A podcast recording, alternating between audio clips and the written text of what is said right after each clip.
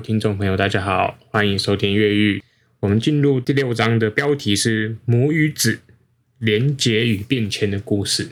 那帮大家回顾一下上一章，也就是第五章呢，它的标题是“父与子渴望与距离的延续”。也就是说，第六章呢，其实跟第五章恰恰形成一个对比。第六章谈的是母亲这个角色跟男孩子之间的关系。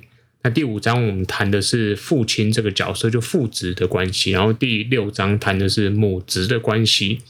那母职的关系呢，他这边一开始跟我们谈到一个很，我觉得很棒的比喻哦。他说，男孩子啊，他们其实就是探险家，然后母亲相对来说呢，提供的就是一个像基地一样的堡垒。为什么他用这样的比喻？因为男孩是探险家嘛，探险家平常的工作就是到处去摸摸玩玩，到处去闯闯荡他的世界。当他玩累的时候，就回到母亲的身边。所以母亲对他来说，既是一个庇护的休息场所，也是他真正唯一可以感到安全的地方。因为在探险的时候，其实世界就是充满了很多很多的危险嘛，未知性。可是，一旦回到了母亲的身边呢，这个男孩子啊，他就会觉得啊，真是太好了，至少我还有这样一个避风港。所以，这是母职这个角色，就是母亲对男孩子的重要性呢。我想作者一开始这个算是讲的蛮清楚的。那接下来啊，他开始会进入一些各个不同层面议题探讨。简单的说呢，他这一章的写法跟上一章第五章是很相似的，就是在各个不同的男性阶段，母职这个角色他有需要做很多很多的转变。那我在这边有一个他提到一个蛮有趣的观点，我觉得可以分享给大家，是说他说啊，就是有些母亲他们会害怕断奶，造成孩子就不会这么依赖他、黏他的这个问题。我相信这个在很多喂母奶。长久的很多妈妈来说，应该有过这样子的焦虑。不过我发现这个书在写这段的时候啊，在现代社会里面，其实未必哦，因为我们确实在身边也有碰到一些，嗯，一些新手爸妈，他们是很怕被小孩黏着的，所以他们居然会选择就是一开始就不要亲喂，因为他们怕所谓的跟孩子变得太黏哒哒这样子，孩子会分不开哦。觉得可以跟听众朋友分享的是，作者在后面。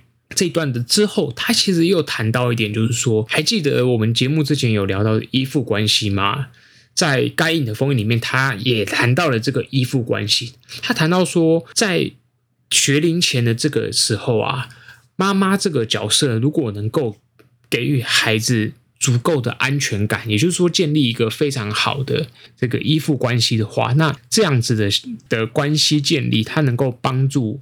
孩子在未来的人际关系上面，对人是充满信赖跟充满一种爱的情感的。那我想，这个靠在这个断奶的这一件事情上面，其实也是相似的。有时候妈妈，比如说她害怕孩子断奶啊这一块，去造成的就是。亲子会不会这么亲的问题哦？我想这个可以去往依附关系这一块去思索。就是比如说，你前期也建立了很好的依附关系之后，其实我想这个断奶它不会是太大的困扰，因为在那个良好的依附关系建立之后，孩子他自然而然还会再找到下一种，嗯，我们讲说比较好的状态去存在哦。谈到这个母亲啊，在各个不同的阶段，到底处理自己的。儿子身上到底有什么困难的点？那作者他举了一个很经典的例子，他说，比如说在三岁以前的男孩子的对母母亲来说啊，他男孩子都是会很黏的。可是三岁以后，他慢慢建建立了主体性之后呢，他其实就会慢慢开始稍微脱离母亲的那种依赖度。那很多母亲他们会非常的不适应这种，就是觉得说孩子好像。快要不是他的了的感觉，那这种行为啊，这样的转变到了更大的时候，也就是十二岁的青春期之后，我想大家应该都有经历过。虽然你的孩子未必可能会这么大，但是你一定是经历过了这个青春期的那个阶段，你应该还记得你是怎么去抗拒父母。跟你说的话，然后你是怎么去反弹父母的。所以到了青春期之后，那个孩子的独立又会让母亲更受挫，就是觉得天哪，这个孩子再也不是我的小孩了。所以这一种男孩在每一个岁数的时候，他的慢默默默默的转变，他不会是一瞬间的，通常他会有一点点。拉长这个时间轴来看，会你会发现他的变化其实是慢慢慢慢在变。可是对母亲来说，那种改变常常会让很多妈妈觉得很恐惧，所以他们会出现一种想要控制孩子的现象。所以这也是在这一章里面，作者其实花了蛮大的篇幅在跟我们去讲这样子的一个状态，母亲怎么样去适应不同阶段。男孩子的转变，了母亲也必须要跟着变。那他这边举到一个例子说，这个就像天冷的时候，妈妈都会硬要帮孩子加上衣服的这个经典案例哦。好像这个案例是也是亲子共学很常使用的案例，就是到底要不要尊重孩子的自主权？那很多妈妈说，他的感觉不灵敏啊，大人的感觉才是对的。可是，当孩子穿上去之后开始流汗、开始热了之后呢，才起疹子之后呢，一定要去看到医生。医生跟大家讲了之后，哎，大家才会觉得我应该当初要听孩子的。所以，作者也是拿了这个例子告诉我们，毛衣的经典故事，帮小孩多加一件外套这个故事，最重要的是母亲必须要学会放手。这个放手是作者认为非常重要的一件事，也就是说，在你的孩子展现出他要独立的时候，他在后段有提出一个很经典的观点，他说：当母亲的权威被挑战，你其实必须母亲这个角色，他必须要去体察，然后他要去支持孩子的依赖，同时呢，你又要顾及孩子的颜面，你不可以当面去戳破他，戳破他孩子会很丢脸嘛，对不对？然后同时。另外，你必须要去接受孩子对独立小小的要求，不要反映出他好像在恐吓你一样。我想，这个是男孩子的教育里面，在母亲这个角色很难去做调整。就是当你的小孩想要独立的时候，我想母爱自然会想把小孩拢回怀里去安抚他，去呃，我们讲说去给他庇护。但是反过来说，作者告诉我们，最重要的是。你一定要给予他那个小小的独立权，乃至于未来他更想要独立的时候，你更需要放手。这边作者另外又跟我们聊了一个很有趣的故事，是逃家小兔的故事。我想这一本绘本应该很多人都看过。小兔子到了，逃到哪里，妈妈就变成那个东西。它逃到玉米田里。哇，妈妈就变成那个玉米的什么，然后他逃到另外一个地方，妈妈就变成那个地方的什么。也就是说，这故事告诉我们，小兔子它不管到了哪里，妈妈都会一直庇护它，爱着它。这是一个很温馨的故事。然后作者这边特别告诉我们说，他对三岁的孩子。和十五岁的孩子，这个故事的寓意大大不相同。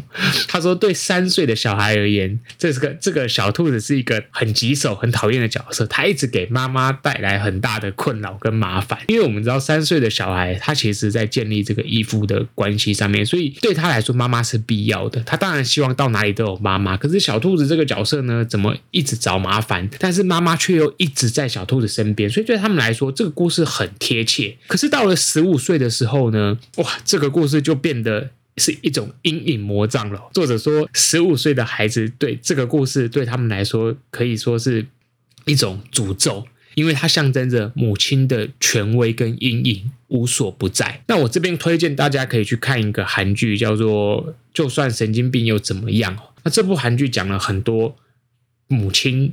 母职这个角色也不只是母职啦，他讲的就是教养上面如何造成童年的阴影，跟这个阴影是怎么样逼疯孩子的。他用各种不同的案例去带出很多很多很经典的例子，然后他同时也是一个讲很多绘本的意义的这个很好笑的一部韩剧哦。那当然他有一点时间了，不过大家如果有 Netflix 这些都可以去就是租来看啊，记得不要用什么安博这些盒子哦。